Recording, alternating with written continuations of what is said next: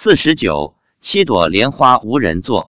发表日期：二零一零年十月十日。六月六日这天登山，妻子说来了一万多众生听我们持诵大悲咒，观音菩萨一直跟着，释迦牟尼佛则在山顶时出来加持众生。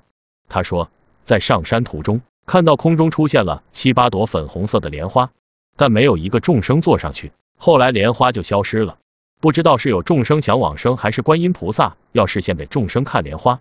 也许是众生往生西方极乐世界的信愿还不真切，所以莲花出现在面前也坐不上去。我还问妻子，昨天我一个人登山，有多少众生来听？他说有七八千。